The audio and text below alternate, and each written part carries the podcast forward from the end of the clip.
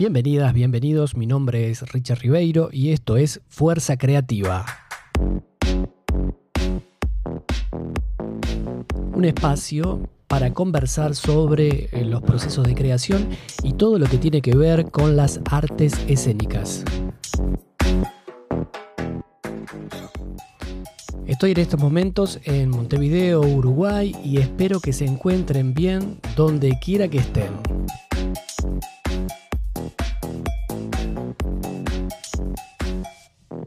Voy a explicar un poco de qué viene esto de fuerza creativa.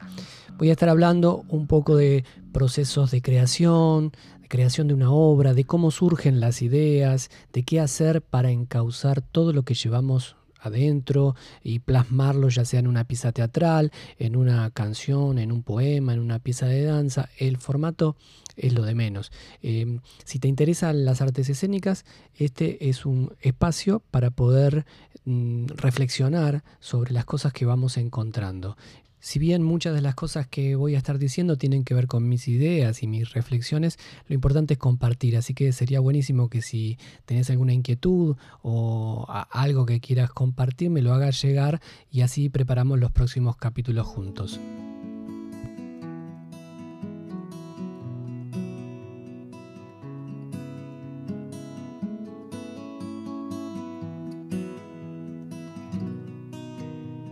Pero antes de meternos de lleno en el primer tema del capítulo, me gustaría presentarme.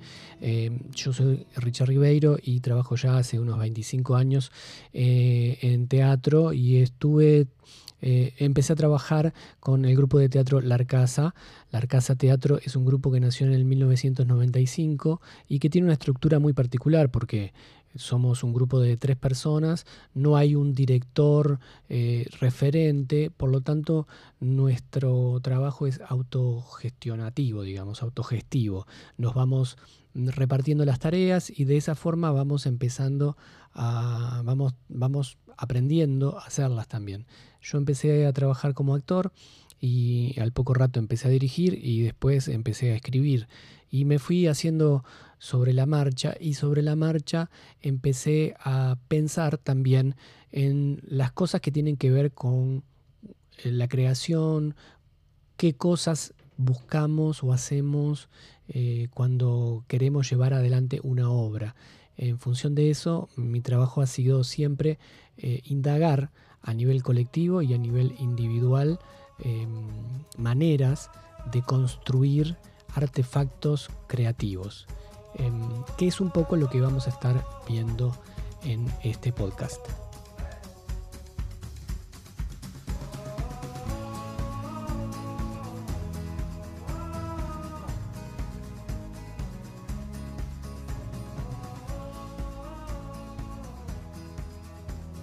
Pero ya sin darle más vueltas al asunto, vamos a meternos de lleno a nuestro tema de hoy, del primer capítulo de este podcast llamado eh, Fuerza Creativa, que tiene que ver con dónde empiezan las obras.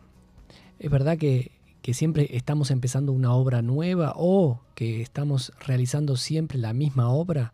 Como sea, lo importante es de dónde salen las ideas, de dónde sale mi primer idea o de dónde sale la idea para llevar adelante una próxima obra. Este es el tema de hoy.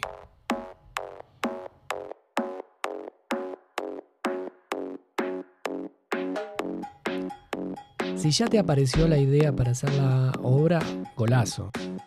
No, sigas escuchando porque ya está. O bueno, quédate a ver qué pasa. Si no, vamos a ver cómo encontramos eh, algunas, algunos tips, algunos consejos para, para poder encontrar alguna idea. ¿sí? Vamos a ver de dónde salen estas ideas. Hay lo que se llama uh, la imagen generadora.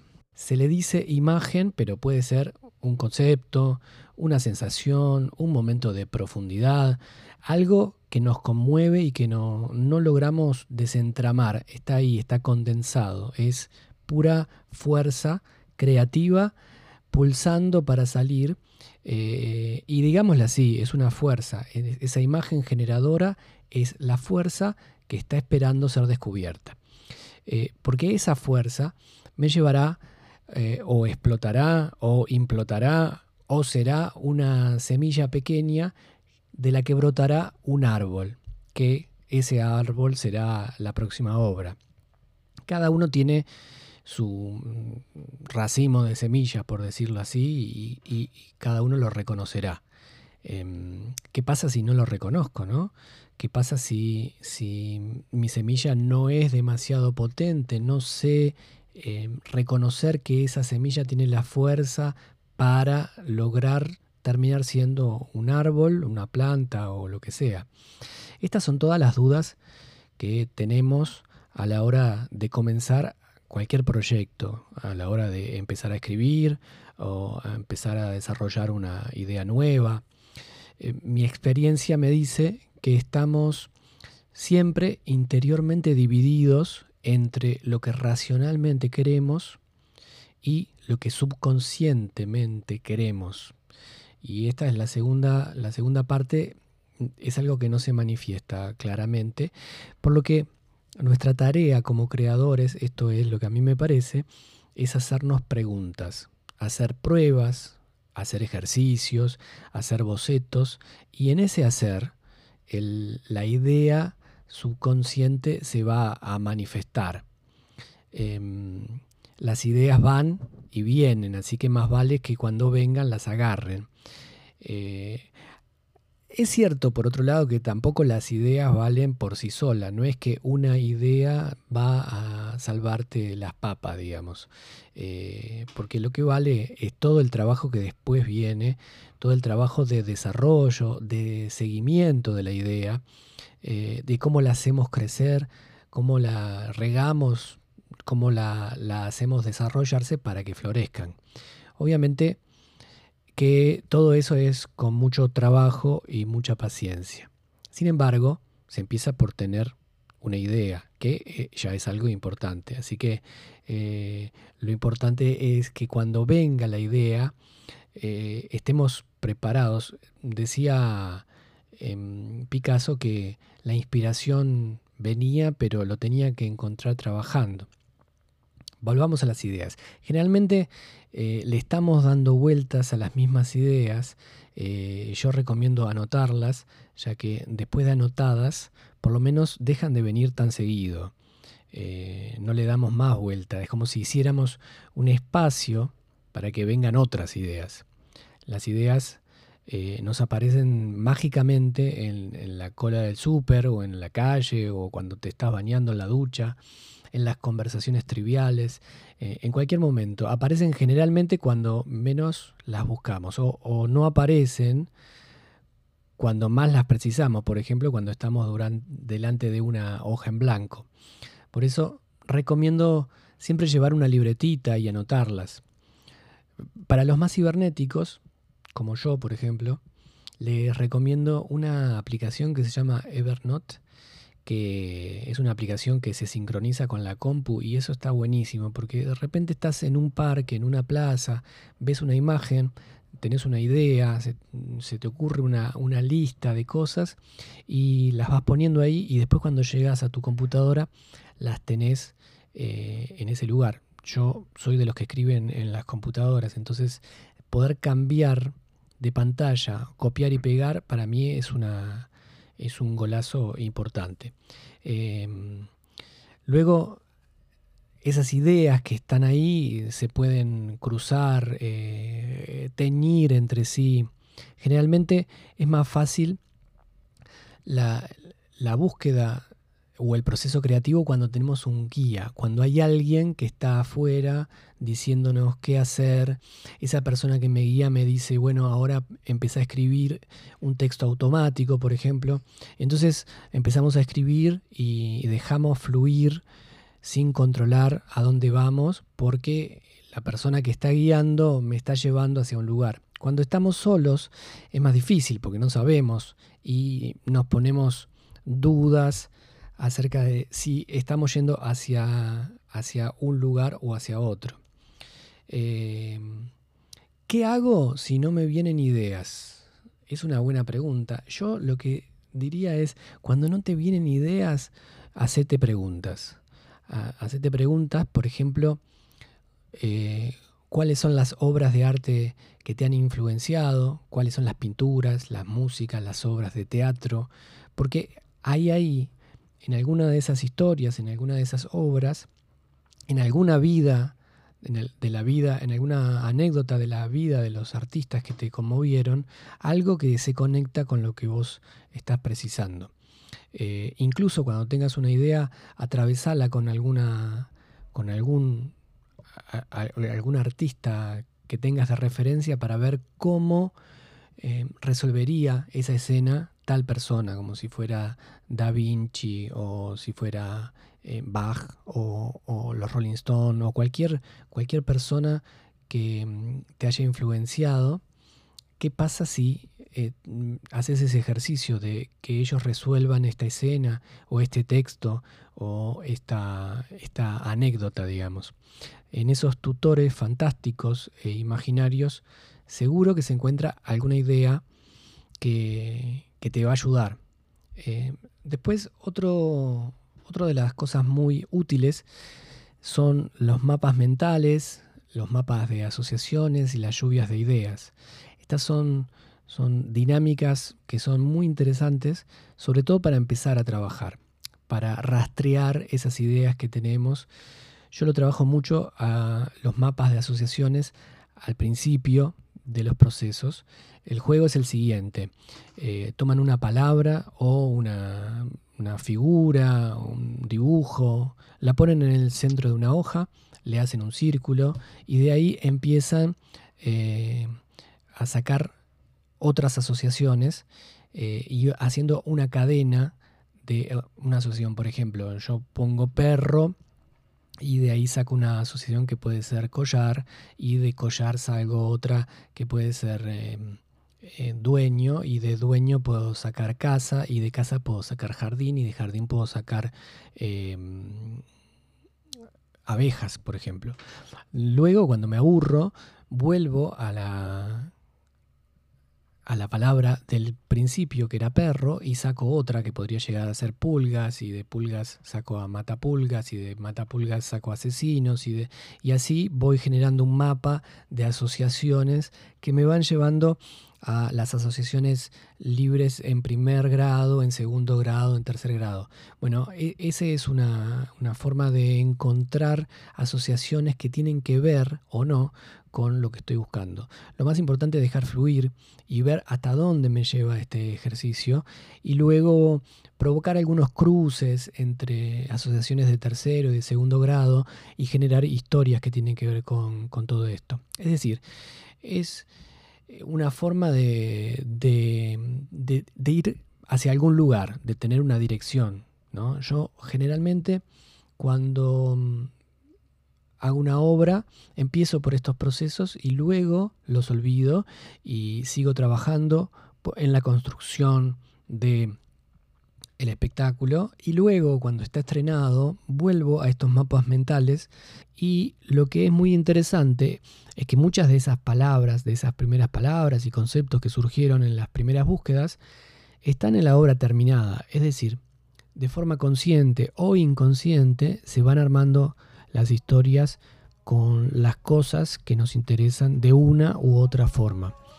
El ejercicio es más una constatación que una ayuda. O tal vez sea al revés, no lo sé. Bueno, pero pruébenlo y después me cuentan.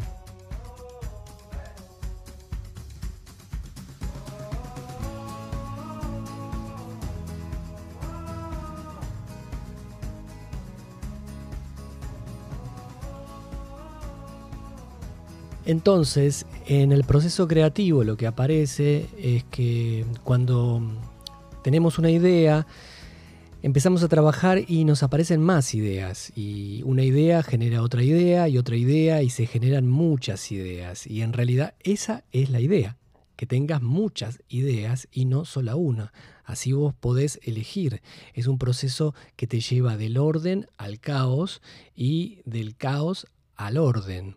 Eh, es un proceso, por ejemplo, que va de la escasez, tenés pocas ideas, a la abundancia de muchas ideas. Y luego como no las podés abarcar, lo que tenés que hacer es tratar de reducirlas o simplificarlas o combinarlas o elegirlas, así tenés menos ideas.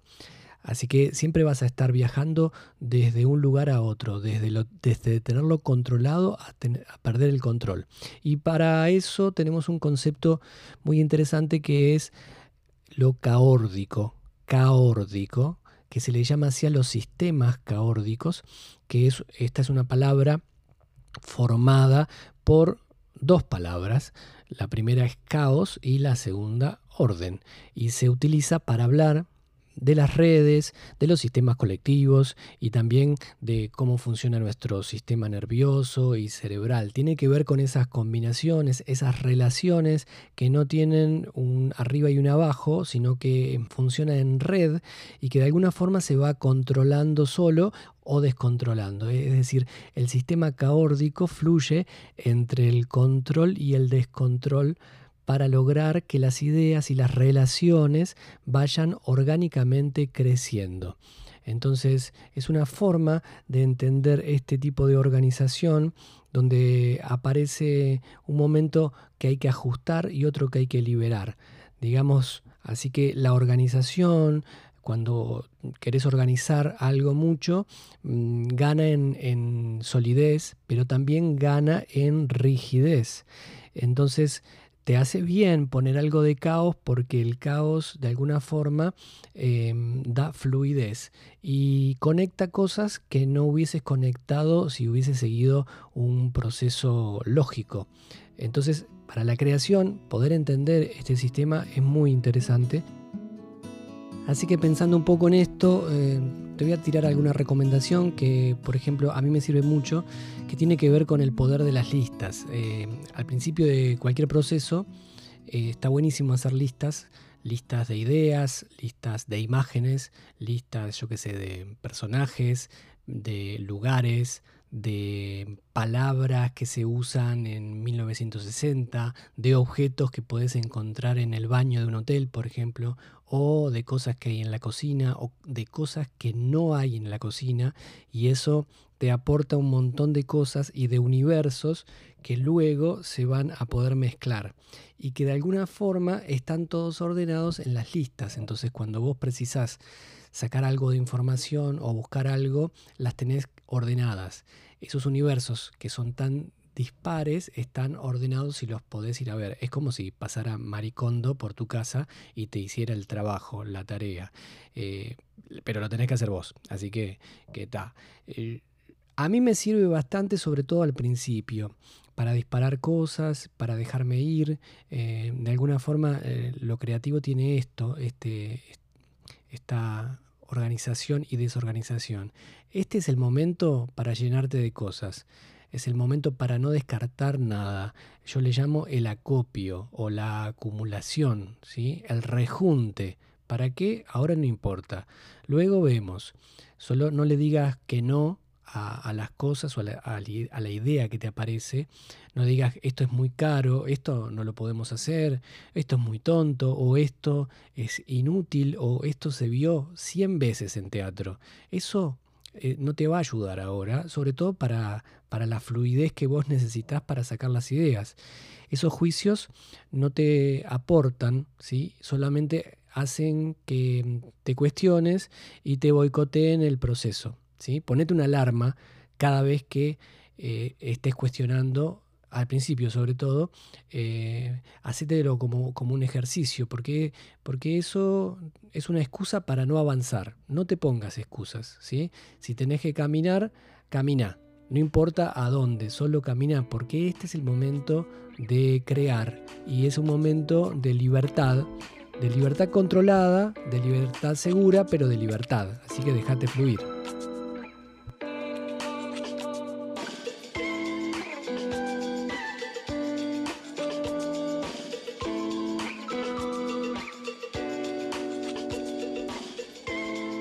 Más o menos por ahí fue este primer capítulo de Fuerza Creativa, un podcast que está a la mitad de camino entre una audición de artes escénicas y un blog de desarrollo personal.